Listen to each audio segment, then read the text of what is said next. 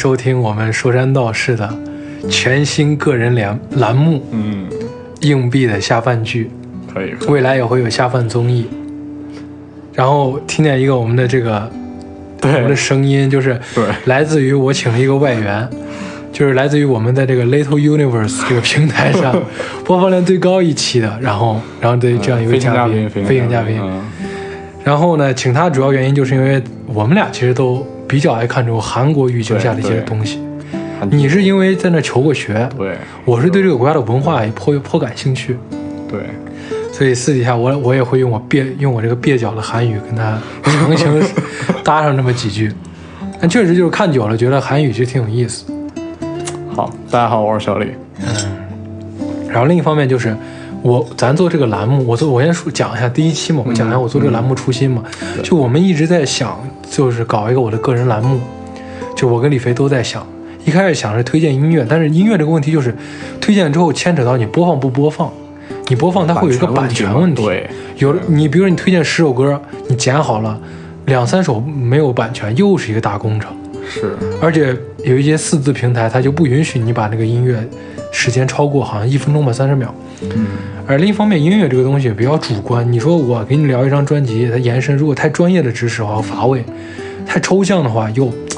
又大家就仁仁者见仁，智者见智了。嗯，而且这样的话又得请一个外面嘉宾就，比较主观嘛，而且而且要聊这个话又得请一个我我的同学，就是因为大家也知道李飞跟 Steven 对音乐是毫不感兴趣的，对，所以就是我与其这样，不如就是咱们还是延续咱们的这个生活加影视这样一个一个走向嘛。然后这期我就聊聊我们日常生活中，我今天刚说到韩国这个语境嘛，嗯，所以我今天要聊就是我在吃饭的时候有时候会看一个电视剧，就是这个这个节目的主旨也不是主旨，这个栏目主旨就是现在咱们其实属于这个单独自吃饭的一个阶段也比较快节奏嘛，啊，快节奏。另一方面就是咱们因为咱们工作啊、上学的原因，可能大部分的吃饭都是不是面对人的，都面对面对屏幕的。就甚至有时候咱们在宿舍吃饭，咱们都不愿意面对同学，不愿意聊，都一个人对着一个 pad 一个电脑这样吃，然后这个时候就牵扯你吃饭的时候，你肯定，我觉得吃饭的时候能玩游戏都是神人，就是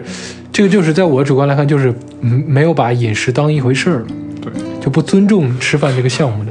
像咱俩这种尊重饮食这个项目，那肯定是必须，那吃饭就是吃饭啊，吃饭就吃饭，肯定就是必必须要是全神贯注吃饭。然后这方面呢，也有点过耳音，眼睛都盯个啥东西看一看，就有了这个下饭剧跟下饭综这个东西。对，所以今天我们聊的就是韩剧，就我觉得这个韩剧就是，我咱不卖关子，就直接就是《请回答一九八八》。嗯，这耳熟能详啊，大家我觉得这个应该是一个入门级韩剧基本都看过，啊，就是你不喜欢看韩剧这个东西，它应该都有所耳闻能看过。对对对，而且我觉得这个剧神奇的地方就是，我周遭的大部分人都在看，都看过，都看过，而且看过的人几乎没有差评。对，是，就很少有人会说这个剧看，我觉得这剧一般，就是很少这种。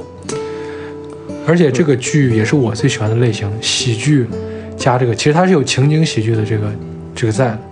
就是这个 situation comedy，就是它，其实你仔细想，它在外景的地方不多，主要就发生在这三户人家里头的事儿，甚至一些主人公，比如娃娃鱼之类的，咱都没见过他家长啥样 我见过啊，啊。对，见过见过见过，就是王阿鱼他他他老爸不是对对对，教导主教导任吗？就是好像在他家里头那些场景不是很多。对，主要是阿泽、德善还有狗焕他们这这三家作为主要场景。善宇家，善宇家，哎，善宇家也是，对，这四家，善宇家也是。然后其实这个剧就是，咱们展开聊聊吧。就是首先咱们既然下饭剧嘛，对来聊聊人家你在吃什么东西的时候，你会想到说是看看这个电视剧。我感觉我吃啥，一般自己一个人吃，不管吃啥，我都会都会去选，都会去看这个下饭剧。我说我说你在看，就你在吃什么样的饮食物的时候，你会想到会看一下《一九八八那太多了呀，》，太多，你咱啊举例一下。那泡菜泡菜炒饭是不是？就韩料，啊，韩料嘛，就是呃首先韩料肯定是能想到，而且韩料也不是那种什么烤肉啥的，就是咱普通的就是嗯对呃炒饭啊，对就是包饭啊这种对。的，呃，确实想到啊拉面拉面对拉啊面，拉面是吃拉面的时候也会想到，就就基本就是这些对，韩料就韩料，其实就是一吃，比如咱们西安有一家韩料 叫泰西家，哦，就是西安独有，西安独有。就这一家，就就我们西安有两大品牌，咱戳一个话外音，有两大品牌属于诈骗类品牌，一个泰西家，一个米奇。这个名字起的感觉它是名震全国那种，对，但实际上西安独一份。除了西安都找不到。就我看他的米奇的菜单，泰西家菜单最后都写的是西安什么有限公司，但是本质上卖的东西万变不离其宗，差不多都就是泡菜汤啊、啊，什么豆腐锅呀啊，泡菜炒饭、紫菜包饭这些。确实，就有时候你会，其实韩料有一个特点就是，说实话就是比较的健康，嗯，对，因为它少油嘛，少油少盐，热量较嗯低一点。对，但少盐的话有争议啊，那个有争议，那就是个其实其实韩国饮食是高钠的，是高钠但就是确实少油少盐。而且你像你日常，你只要不吃那种，比如什么拉面之类，你吃个包饭，吃个什么什么那个石锅，其实石锅拌饭是很健康，石锅拌饭可以列为减脂餐的。是，如果你把它换成糙米之类的话，所以就是吃到这个时候，就有时候就是想觉得前几天可能吃一些，大家知道我们是西安人嘛，啊，碳水，碳高碳、重油、重盐、高钠。对，有一天早上起来就会觉得胃头真的是不太舒服，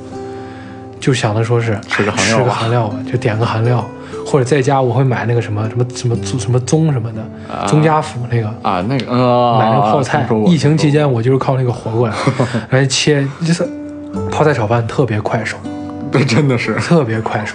就是就跟蛋炒饭一样，就特别快手，只是你把那个蛋换换成泡菜，然后最后你摊个蛋饼往上一盖那样，啊，然后再加点芝麻、海苔碎什么对，的。海苔碎，海苔碎这个还是我们小李跟我们说的，海苔碎确实就是灵魂，绝了。对，哎，就是所以就是因为这个原因，而且而且我觉得一吃到这个就会想看一九八八，而且我觉得有一特点就是一九八八，我觉得就是很多很多看很多评论，我觉得我都感同身受，就是一到冬天就有点想看一九八八。是吗？你会发现还就是一九八八主要的一些场景好像都是在都是在冬天冬啊，哎，你这么一说还真是啊，你想到一九八八，他们的穿着好像短袖、短裤这些很少，很少，好像都是大棉袄，大棉袄用。啊这这其实跟这个剧播出时间，大家都知道，韩剧它不是制播分离的，啊，对，就是它是属于边拍边播，电视台给它是随时就跟美剧啊，随时有可能砍掉那种。它在播的、拍的、播的那段时间其实就是冬冬天啊，所以它即使年代更迭，剧情推动，还是在冬天，啊、对，还是在冬天拍。咱们想到的一九八八就是暖气片啊，或者是他们穿的很厚的衣服呀、还对有一些有意思的场景还跟什么圣诞节有关系。啊，是，对，就是就这些东西，就一到冬天，我们好像就会想到想要看一下《一九八八》这部剧。然后呢，就是这部剧其实整体来讲的话，我觉得就是咱们既然说下饭剧，就一定是把它追完了，啊，那肯定是。吃完了再看。咱们可以再聊一聊咱们比较，就是我咱们两位啊，在吃韩料的时候会特地点开那几集？哎，其实我问你啊，你在看下半集的时候，下半剧的时候习惯是属于是从头看到尾，还是点特定集去随便看？我是从头看到尾，然后有时候会就是倍速嘛，倍速啊，，会有倍速看，对，嗯，你基本都是倍速，基本都是倍速，我基本都是倍速。但是其实就是说实话，主要是什么？你一餐的时间不倍速，它就对对你剩那么半。截。对，你说这个一九八八，它它它，嗯，我倍速是因为我肯定是我之前已经耳熟已能详，经耳熟能详，就是已经台词儿都差不多，还啊记住。对，所以我说啊，重温一下吧，就点开，然后啊，倍速看看一下那些熟悉的面孔。啊，熟悉的面孔就行了。反正我接下来，那我的话，我看一九八八其实不会倍速，因为我看任何东西都不会倍速。啊，是好习惯，这真的。这个就是我不会倍速，但是就是看一半看一半我就不看了，吃完了看两眼就不，因为后面那我句当我没说啊。就是就是后面那一半其实不看无所谓，都知道，就已经知道了，已然没有新鲜感了。这个剧情倒背如流了都。但是这就是有一个魔力在，就是我之前有思考过一个问题，就是什么电视剧是最适合下饭的？其实我得出结论是情景喜剧，因为情景喜剧首先它一般都是单元剧，啊你不会情景喜剧，那对你不会潜意，就是让你魂牵梦萦的勾着你去看下一集。而另一方面，情景喜剧就是很温馨那种。就说实话，你比如说咱们咱们日常看一个，比如说什么，比如说看一个什么纸牌屋呀，看一个什么黑袍纠察队，这种不下饭，就是 太正邪了，太正邪了。对，是不太下饭，看了都没胃口。对，所以我就会比较喜欢看情景喜剧。而且我来讲一下，我为什么会对《一九八八》这么情有独钟。首首先，另一方面就是这里头的人物，就首先他的这个情景发情景，嗯让我有点会回到我小时候。虽然咱们不是那个年代的人啊，甚至一九八八时候咱还未还还属于是未诞生呢，啊，还在父亲的身体中培育着呢。但是就是这个东西，就是说咱们小时候其实跟这场景还挺像，没有说是门对门院对院啊，但是还是属于是对，一个院子生活的。对，然后咱们属于那种大院嘛，而且我们家很特殊，就是我李飞、小李还有我们三个人属于是小学都在院子里头的。幼儿园也在院啊，子里头院子里头，，对，就是咱们甚至往前倒的话，咱们院儿里头还有中初中的，就拆掉了，啊那那就太太古早。太古早了。就如果咱们真是一九八八那时候十那十十五六岁，那估计只能上那就是啊。所以就是这个这这个情景因素下，就是感觉那种邻里之间如同如同近亲一般那种感觉。那远亲不如近邻。对，因为你要咱们小时候，比如我下个楼，哎，就四楼奶奶就把我叫住，就是哎，给你拿个本子，啊就这种。那咱们那时候吃个饭，就是去你家吃个饭，去李飞家、啊吃完饭待一会儿，那很正常。，真的很在院子头玩一玩，下午就不回家了，就中午下午直接去上课嘛，都很正常。就这个东西，另一方面能看到，另一方面就是这个电视剧确实很有趣，很多情节很有趣。就是它是属于就是说一句俗套点话，就是笑与泪都有嘛，嗯笑点泪点都有嘛。但是其实我是更中意于其中的笑点跟泪点，就是嗯。就笑点就更重于笑点跟泪点这一部分。其实就比如说亲情上的一些描写，我觉得这个电视剧是很独到，而且另一方面，你会发现这个电视剧其实它竟然叫《请回答一九八八》，它其实每一集都会结合一个韩国的当那个时期的历史是，嗯。对，而且它会有一些彩蛋，比如说咱们的正风哥在庙里头见那个人，就是 其实就是影射这全斗焕嘛。他在军政军变失败之后，他就躲到了一个庙里头嘛。然后正风哥看到全斗焕 还被拉走，就是那个，就是这个也很，比如一九八八时期德善去，他去他去去去当那个护旗手，就是类似于举旗的。嗯，那个奥运会嘛，汉城奥运会嘛，当时还叫汉城，不是叫首尔。没叫没改名，对，然后比如说还有很多什么经济上的问题，包括宝拉游行宝拉游行其实这个东西光州嘛，啊，光州学生运动，对光州是，这个其实是韩国非常非常就是很多就是他一般来说咱们看到这个是拿到严肃题材去讨论的，比如出租车司机，啊比如辩护人，对都是在这个背景下诞生，但是他反倒是以一个喜剧，很喜剧的视角来看，就是说是下放到每一个家庭，然后其实也蛮有趣的，就是比如说，而且那就是还确实就是很多历史史实浓缩其中。我觉得韩国人咱们来看是会有一种哎，这个到底讲了什么？然后咱们来翻阅一下韩国历史，了解韩国的近代史。对于韩国人来说，我觉得更更意义深重了。就可能一些四五十岁的人，他会他会去直接就能看到自己年轻时候经历的过一些事儿。是啊是啊，然后另一方面就是亲情，所以咱们就这样吧。亲情方面的话，咱们没亲情方面的话，我能想到就是比如说德善跟宝拉之间这种，真的就是姐妹看似是啊争锋不断，情甚至就是还有善宇这么一这么一出这个乌龙，就这个乌龙是最有意思。对，就这个乌龙太有意思，就是而且一九八八每集几乎都有个小反转，对，挺有趣的。就这个乌龙也是比较有意思一个反转。是然后再比如说，就是到最后宝拉重考的时候，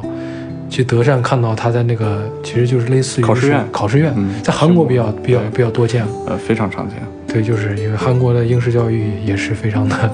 呃卷，对，都都挺卷，亚太都亚太都挺卷，但是 那就是咱国内现在在制止嘛，呃呃，对，啊在这里在双减，在双减，在双减。啊。然后就是说是，就说是这里头德善看到他那个宝拉那个生活环境之后，心酸嘛，心酸也是泪流满面。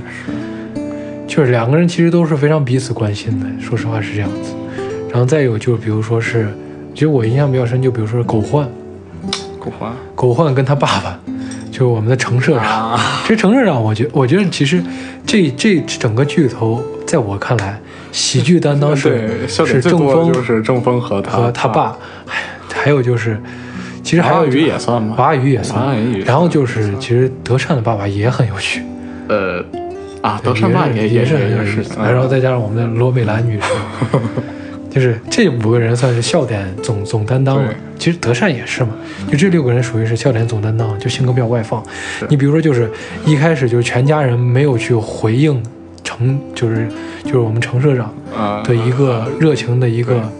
一，就是他会很热情的去表达他的爱意嘛。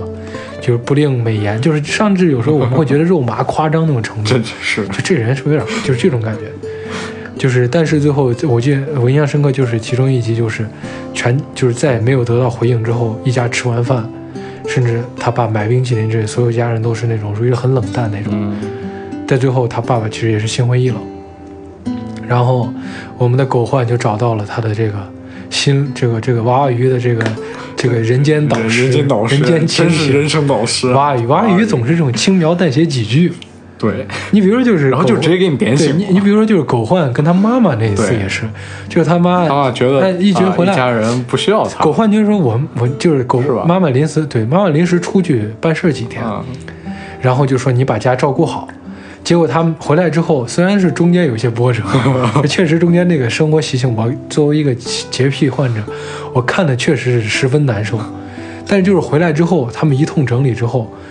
哎，他妈一看，反倒觉得说是有点失落。哎，就是咱们就是明明是收拾很好，他们一就是父子三人，觉得说是这回能交差了吧，你能放心了吧？哎，没想到反正有些失落。是后来王阿姨三言两语说：“哎，你把点开了，你。要让你妈妈需要你们，你要让你妈需要被需要到，嗯，点醒了。”再到我父亲这次，他说：“我爸怎么最近闷闷不乐呀？”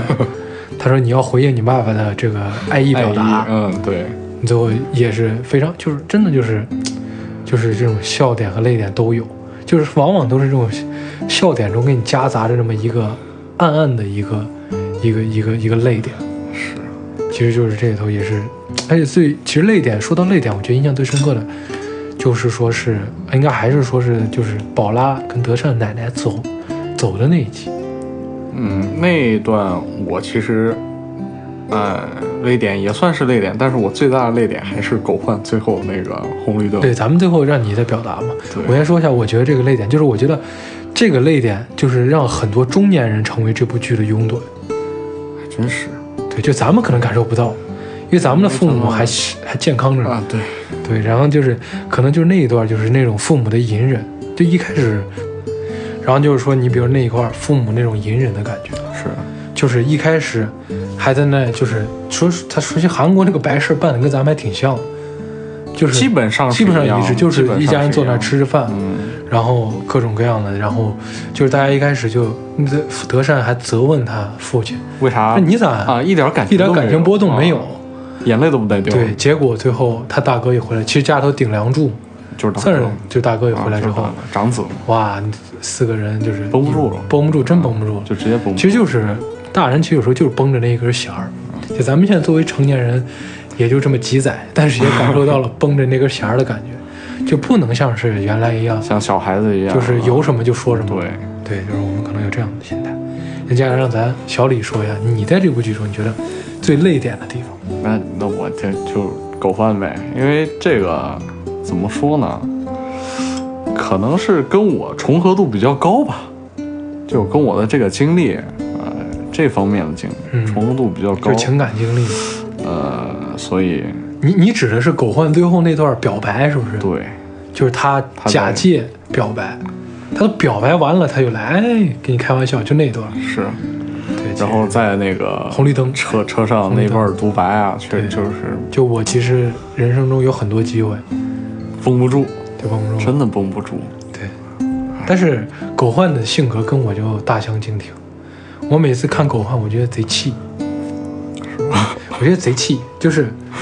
就是他啊，就是就是这个东西，就是我就站在我另一个立场，我知道很多人很我也很喜欢狗焕，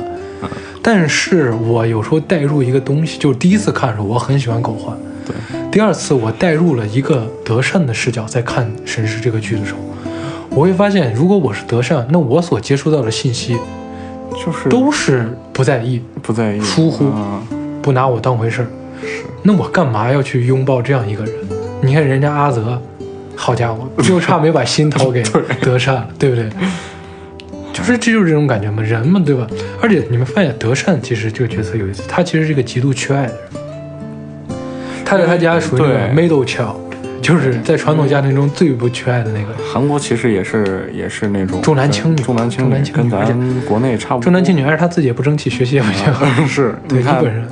本来他是他是老二嘛，老二，老二本身就二本来应应该也差不多呀，就不是。主要他们家三个人，他弟是他这个配置他这个配置就是啊他有个弟，小最小的是弟弟，那肯定疼嘛，男孩子嘛，大姐争气，还是个争气的人，这争气啊，整个首尔大，首尔大，首尔大，首尔大还严实大，首尔大，首尔大，啊。首尔大，你像首尔大这个在韩国的韩江，就跟考上清华北大没区别。SKY 嘛啊，啊，没区别，就是说是争气。那德善一天这，但是傻傻乎乎的，啊，而且他其实有些东西，其实有时候看这个剧中有一些东西就是挺也挺寒心的，为德善，比如说德善过生日啊，对，比如说每次都要和宝拉一块过，，比如说是家里头买一只炸鸡啊，你就是鸡腿给宝拉可能可能对德善就吃点鸡胸肉。啊再比如说就是比如说，可能家里头有一次中煤气，煤气中毒，俩父母率先先把先把这个宝拉跟他弟弟是啊先一回先先啊对先先拖出来，最后德善一才才晕晕乎乎是咋回事儿？就这种，就是又又可又又好笑，但是又觉得是那种真是所以说，就在这样一个家庭环境下，我们就能知道，其实德善是一个非常缺爱的人，而且德善缺爱到什么程度？就只要你喜欢我，我就喜欢你。他喜欢善宇，并不是他喜欢善宇。就有人说善宇喜欢你，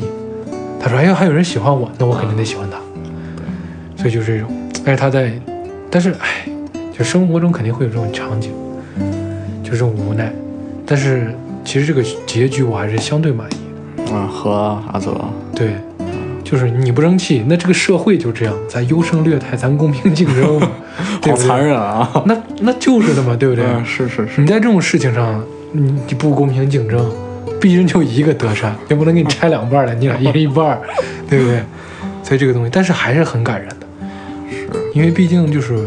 我觉得很多人在生活中，在感情生活上肯定都扮演过这样一个角色。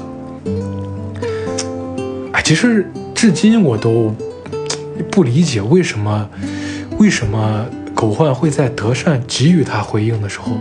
选择屏蔽切断信号，很难说啊，这真很难说，就很奇怪，但其实有一部分原因是，当然我咱们知道，有一部分原因就是狗焕在中间慢慢意识，就是意识到了阿泽其实喜欢嗯，喜欢德善危机意识，对，他有危机意识，同时，但是他就是会主动退让，就是既然阿泽你喜欢，那那就是那种感觉。就我觉得就是整个院子其实都照顾阿泽，也不是说照顾吧，毕竟，哎，说难听点，我要是狗焕，我也会这么做，我不会。因为因为怎么说呢，就是大家毕竟都是一块长大的，你要长大咋了？要长这不是一块长大归一块长大，咱咱就是就是你看我我这咱这么说啊，比如说是咱咱俩是发小吧，嗯嗯咱同时看到一个女孩，嗯看着女孩，这女孩比如说是第一眼，咱俩都属于是有眼缘，那这个时候，你比如说可以那啥一下，因为毕竟没有感情沉淀不是说看不上呃看上一个女孩，这个女孩如果是跟咱一块长大的，啊，那这个时候肯定这么说肯定会有一些退让。对你这么你这么一想，咱毕竟是这么多年的这个感情了，你万一你是为了这个，呃，这个这个感情让让这么多年这个友谊，但这个时候我就会我就会告诉自己，我能就比如说我我我跟阿泽啊，啊我就会自我告诉自己，我能给德善更幸福的生活，阿泽不行，就我用这个麻痹自己，然后我就可以跟他竞争了。啊，这样说我有一套有道理啊。我有一套说辞，就阿泽阿泽就是阿泽那一说，我说那我呢，你这你就光会下个围棋。那，问题是，你就是说带入一下阿泽，人围棋啊？对我说阿泽你都趁，趁那么多钱了，你把德善就让给我，你人家那么多钱，人家可能肯肯定是可以给德德善更好的生活。对，就这就是竞争嘛，就是如果说竞就就是我们两个同时同时施予最大的爱意，竭尽所能，那这个时候德善选择阿泽我无所谓啊，我看到我的朋友跟我最好的朋友在一块儿，OK 的，心头肯定会难受，但是就是如果我那是难受的事儿吗？但如果，但我跟你说，就是在我的这个价值观视角来看，如果我是退让、退让、退让，最后得到这个结局的话，我可能一辈子都会有一个这个就没办法像对，没办法像狗焕一样那么快释，那么快的就释怀掉那种感觉，所以就是这样子，这可能是人的性格不同吧，对对，这样子，我觉得，其实我觉得就应该像就应该像善宇那样，对吧？就是表达嘛，啊，然后我其实觉得善宇处理感情的方式特我特别欣赏，就即使他那么喜欢宝拉，宝拉在伤害过他一次，再次回来之后，善宇不是说是急于的修复关系，而是谈条件，就告诉你这是我这么爱你，我这么喜欢你，嗯，但是你之前做的那种事情，是真的是是让我伤害到我让我心寒了。心寒。这回你要再想跟我在一块儿，既然你是主动修复，那我告诉你，这种事不能再发生了，就这种感觉。我觉得善宇就处理的很好，善宇确实这方面做的非常好善宇其，实明明白白，喜欢就是喜欢，喜欢就喜欢。你看他追宝拉的时候，宝拉也是，也不藏着掖着，反正。宝拉就宝拉就不藏着掖着，而且宝拉其实一开始对他其实是当小弟弟那么看，一直都是当弟弟，对，一直当弟弟。后来其实跟他分开也是因为觉得他不成熟，对。但是就是你各种各样的，你看善宇真善宇是真的会追女孩，在在宝拉最最难过的时候出现，善宇感觉就是在剧里，也不是在剧里吧，就是他如果放到现实生活中，我觉得善宇都是一个怎么说呢，真的是很可靠的一个人。很可靠，理想型，对理想型，真的是理想型。阿泽其实都差一点，就这这他他这情商人前情是呃，他对于对于就是施施于另一半爱意可能可以，但是就是你看后面演示他们的这种，就是其实咱们代入来讲，阿泽其实是属于是那种就是偏科的天才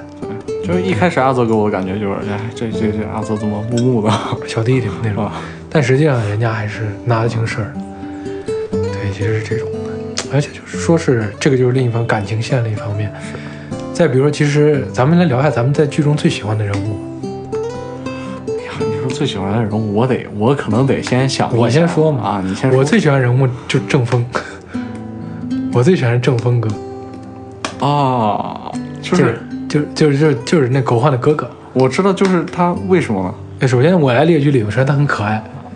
啊，就是郑峰超级可爱，是而且郑峰是在里头唯一一个没有除，当然就是有一点，他就是不好好学习之外，没有在剧中展现出的他的那个大大的一个负面负面形象的这样一个角色。而且再有一点，郑峰哥也会谈，也很会谈恋爱。啊，和那个曼玉曼玉，曼玉，曼玉很形象，曼玉，曼玉，曼玉不是出国又回来了？对对对啊，就那个他追曼玉，教科书级追，对不对？啊，也算是教科书级追，就是就是属于这种不在同一个环境追女孩的教科书级。啊，是对，就是说是，就是说这个东西本身其实挺难的，就是不在一个环境上，那就是通过这种书信往来啊，然后这种追。而且郑峰哥另一个特点就是，他也是其中剧中我觉得是，就是他是属于那种，我觉得他有的不是 book smart，他是 street smart，好，就是他能解决生活中大部分的琐事。就是在他们四就是父子爷爷仨生活的时候，所有的问题几乎都是郑峰解决的。很很，他老爷爷曾经，我们老爷我们爷爷曾经说过这么一句话：所有的东西都是膨胀跟跟聚 跟聚拢，就是他解决了所有的日常生活中所有问题，而且其实他也是一个天才，在在某种程度上，我觉得他比阿泽还天才。就阿泽是属于是，他属于是智商特别高，对，但郑峰属于情双商都高，就是他在智商上仅次于阿泽，他玩什么小蜜蜂呀，什么扭魔方呀，什么就是各种各样的，就是什么街游呀那种，他什么智慧问答呀，他仅次于他仅次于阿泽阿泽，就阿泽是天才中的天才嘛，这个就没法比了但是而且他情商也极高，再加上他是啥？他是一个活锦鲤。是 他是活锦鲤，就是他。说实话，全家为什么那么供着？就一开始我说，这一饭桶你全家供着他干啥呀？活宝似的。结果你知道吗，他们家的经济来源就是啊，就就就是是郑峰郑峰哥的这个，他你看那时候穷的呀，就是比德就是比德善家好像比德善家都穷。都穷，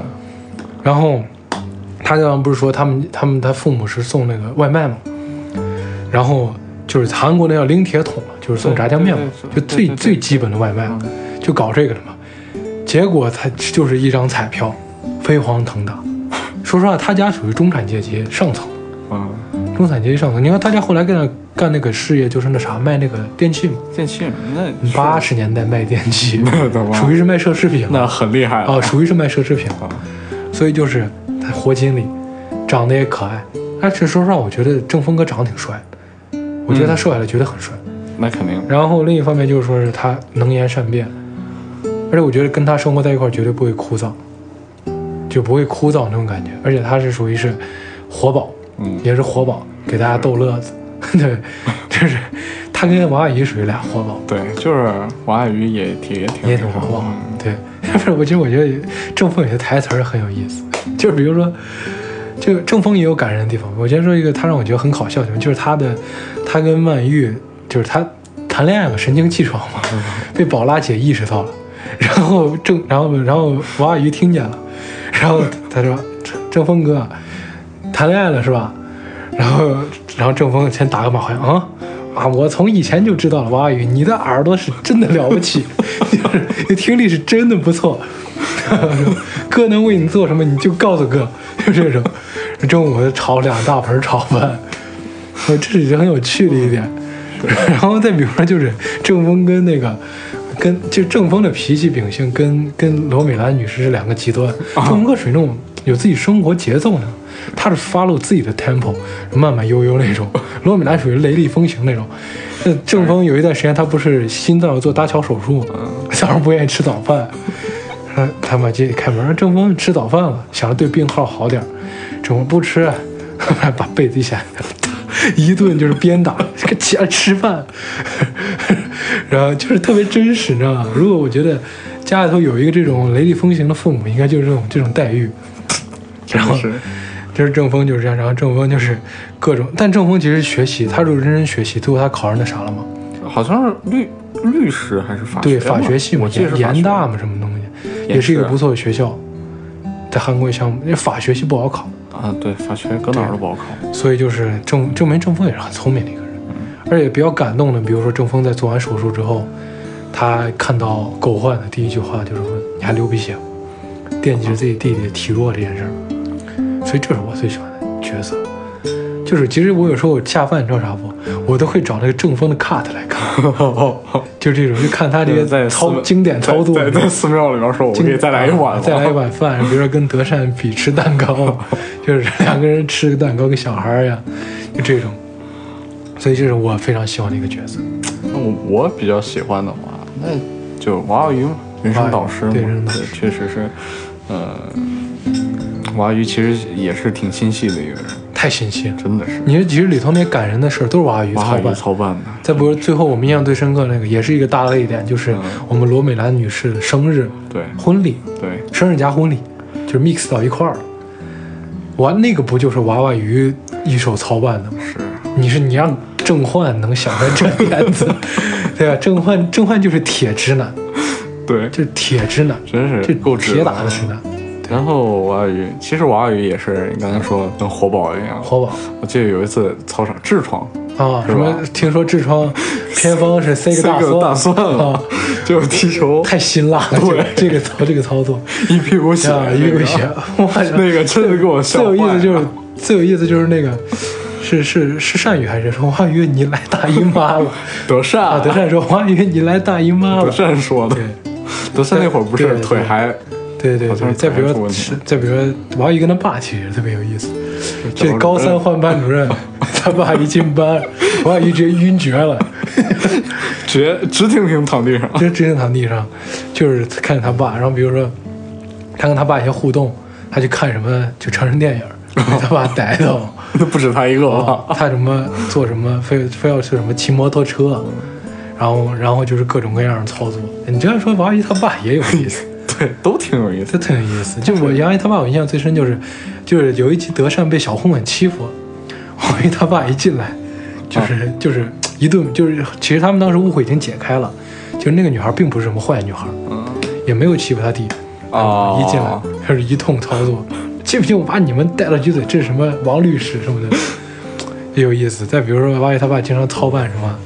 什么居邻里居民大会这种。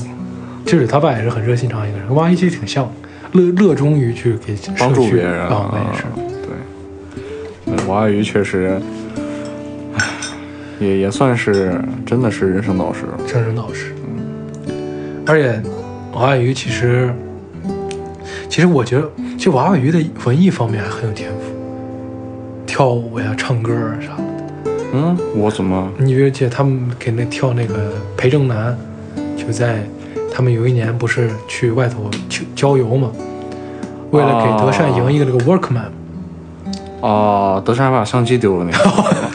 那个太搞是吧？就是对，就是他们在走之前，他爸就 一脸不情愿，一脸不情愿，就是你确定要拿尼康吗？是吧？我忘了是，啊，反正我记得就是一个胶卷机嘛。这肯定是胶片机，八八年哪来的哎，其实德善真是没心没肺，就是他当时哭成个泪人了，回来之后高高兴兴，就回来之后还是还给你带礼物了。他爸他妈一看因为一说不责备他了哦啊，德善其实真的是没啥信仰，也是比较直，也比较直，就是。还好没跟狗焕走一块儿。那俩人就得攻心计了，就是，哎，但是其实有一点我觉得挺有意思，就是你没发现，其实他们每一集前面不会有老年的德善，就是中年，中年中年就中年啊就四十岁吧，嗯，四十岁，但那个当时就是就让我们他卖个关子嘛，猜谁跟德善走到最后了嘛。就那块一通操作，我老感觉那个男的像是狗焕的作风，就那种损，就是嘴很损，啊啊啊就是拆各种拆德善的台。啊！我还当时以为说这是不是狗焕，就那种感觉。对，看来经过跟生活的历 练，咱们咱们咱们阿泽也是变成了一个毒舌中年人了，就是。拜德善所赐啊！对，其实是这样子。另一方面就是，咱们现在在可以再最后来一个 part，嗯就是说，有，就是如果说你比如说咱们这个还是下饭剧嘛，还聊到喜欢的人物、喜欢的情节之类的，咱们可以再说一下这个电视剧能够让咱们无限循环着看的原因。嗯我先来了，咱先让你思考。我觉得这个剧，首先就是我我提到的几点，就是第一点就是它属于单元剧，随时打开一集都能看。然后再其次就是它很温馨，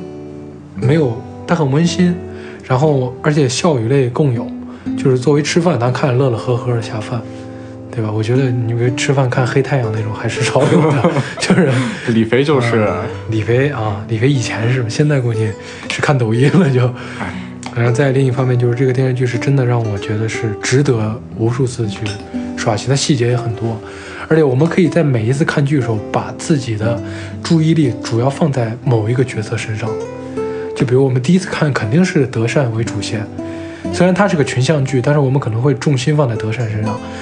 少去挖掘其他角色一些魅力。在回看回看过程中，其他角色慢慢其实都会被我们喜欢起来。其实比如说，我觉得第一次你看这个电视剧，可能你对德善姐姐宝拉不会在看完之后有那么大的一个好感，对，但你在轮刷之后就会有。就是你每一次看都有新的收获。对你比如德善的爸爸，可能第一次我们看完会觉得这个人有一些问题，但是仔细看完其中一些细节，他就是一个有些铁齿，但是其实内心就是就刀嘴豆腐心嘛，就这样。是心疼孩子的嘛。对，其实这些角色都是这样子。再比如说，最后我们印象深刻就是宝拉婚礼上那一段，就是他父亲的父亲穿那个，就是他最后发现他跟他父亲认识这么多年，生他养他都不知道他父亲鞋码是多少，给他父亲是买了一双不合脚的皮鞋，这样就这么一个小小的细节。对，就我觉得这个编剧也是功力非常独到，就这么一个小小细节就击中我们的那个内心比较柔弱那个部分。对这是我觉得是值得去多刷的。然后让小李再表达一下。那我是觉得呢，因为嗯，一九八八应该是我看的第，我如果没记错的话，应该是第三个韩剧。不会吧？真的是小时候小时候小时候人鱼公主、大长今啥的。没看过，OK 真没看过 OK，啊。就反正就是韩剧嘛，我以前前两个看韩剧都是那种，就是说实话，他们的剧情啊，他们里面人物啊，人物的地位啊，跟咱相距甚远差距太大，嗯因为动不动什么社长、会长。啊，城市猎人，啊，特这个一九八八就是它的这个设定就比较平民化，对，就是确实就是呃生活这方面的东西啊，其实呃我不知道大家是什么样，就是我反正还是能代入一下的能代入，啊，能代入一下。其实就是这样，代入感也很强。代入感很强，嗯主要就是还是嗯比较生活化一些，对不像有一些剧你看，哎，要么打仗，要么就是对 是什么。对，确实确实就是生活化的剧还是容易走入成为一个全民现象级。对平民平民家里嗯，这种、对你比如说像今这些很火，我们之前聊过的《鱿鱼游戏》，啊我觉得这个电视剧它不算全年龄向，你很难让一个，你很难让我爷或者我爸我妈去沉下心去看这个电视剧。看不了，看不了。我觉得，但是，一九八八我就有这个信心。哎，你比如我在 B 站上之前看过一个视频，就是他他们会给父母去安利去让他看那个一九八八，结果都蛮成功的。那你呢？我是你有给你家里人安利？我没有，因为我妈看完了你妈看完了，啊，我跟我没有，因为我爸我妈是重度电视剧爱好者，那怎么他们俩是每天每天晚上都要看咱们当下电视台在播的电视剧热播剧？啊。一九八八他们肯定也会喜欢的。因为小时候我爸我我妈经常会看什么，什么人鱼小姐这种，就超长的肥皂剧，什么就是就那个什么妻子的妻子的诱惑，我啊听过，对，就是那种就是狗血剧嘛。啊，对，其实这也是韩国人拿出好戏了，就是对，我觉得是这样子。啊，对，接下来咱们在最后一部下饭剧，下饭剧，咱们推荐几个看这部剧的时候适合吃的东西。咱们这开头说过一些，接下来咱们细化一下。我先来，啊，你先说。你就冬天的时候，外面大雪纷飞的时候，你在家里头点上或者给自己做上一份泡菜汤，哎，绝了！或者是或者自己在家做个部队锅，部队锅，把这部剧打开，那部队锅泡菜汤这种能吃四十分钟来，啊，对吧？哎，看看这电视剧，哎，真的是，对不对？或者要个什么烤冷面配上那种，就 OK 了。我觉得是这样。我呢就比较一年四季都能吃啊，泡菜呃那个泡菜炒泡菜炒饭饭啊，这个也非常简单。方便面其实也是拉面，哎，辛拉面。哎，辛拉面嗯就那个啥，前一段时间爆出辛拉面 是吧 OK，咱可以吃个什么安城汤面啊，反正就是热热乎鸡蛋面啊，热热乎乎的，就最适合这部剧了。啊就就可以。对，嗯，反正就是，我觉得就是想到这部电视剧就很温暖，是，所以听完我们这一期之后，不知道大家有没有想看这部剧的欲望，或者有没有想吃这个？我觉得听咱听听咱这个节目这一期节目的人，我估计百分之八十吧，百分之八九十都看过了肯定是都看过。这看过耳熟能详的，这韩剧 top one 啊，韩剧，呃，对一就就绝对第一梯队，肯定是 top 不是不是第一次，肯定是 top one。我觉得在中国的这个传唱度啊，也就大长今能跟他稍微刚一刚了。就毕竟大长今是电视台放过的！但这个我觉得就是自来水。对，而且你没，而且你没发现就是，就是这帮演员哦，就这帮一九八八演员有个什么动向，什么珍珠长大了，什么德善跟狗焕恋爱怎么怎么了他就在咱微博热搜，就证明这个电视剧受众基础还蛮大的，就是国民度挺高的，在咱们中国。对，所以就是，而这个电视剧其实也算是韩，而且其实说到这儿，我其实就是在期待下一部的《请回答》。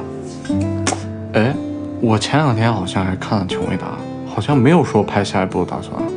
对，因为那个那个导演在拍《机智的医生生活》，我在追对你在看，我是倒没看，因为我是他好像两季嘛，三呃两季，三季好像又延迟了，反正外景都拆了。第三季那证明这个剧还，不知道你下回可以给咱推荐这个剧，这个这个对对是，你给我也安利一下。是对，这这个韩剧。行，那咱这期就到这儿吧。希望大家能够听完之后吃个好饭，看个好剧。点对点点个点个韩料咱现在生活都挺辛苦的，一天也就吃饭时间放松一下，就紧紧凑凑的，就让自己的吃饭时间一心二用一下。虽然说对消化不好，那无所谓了，对不对？好，谢谢大家。好，谢谢大家。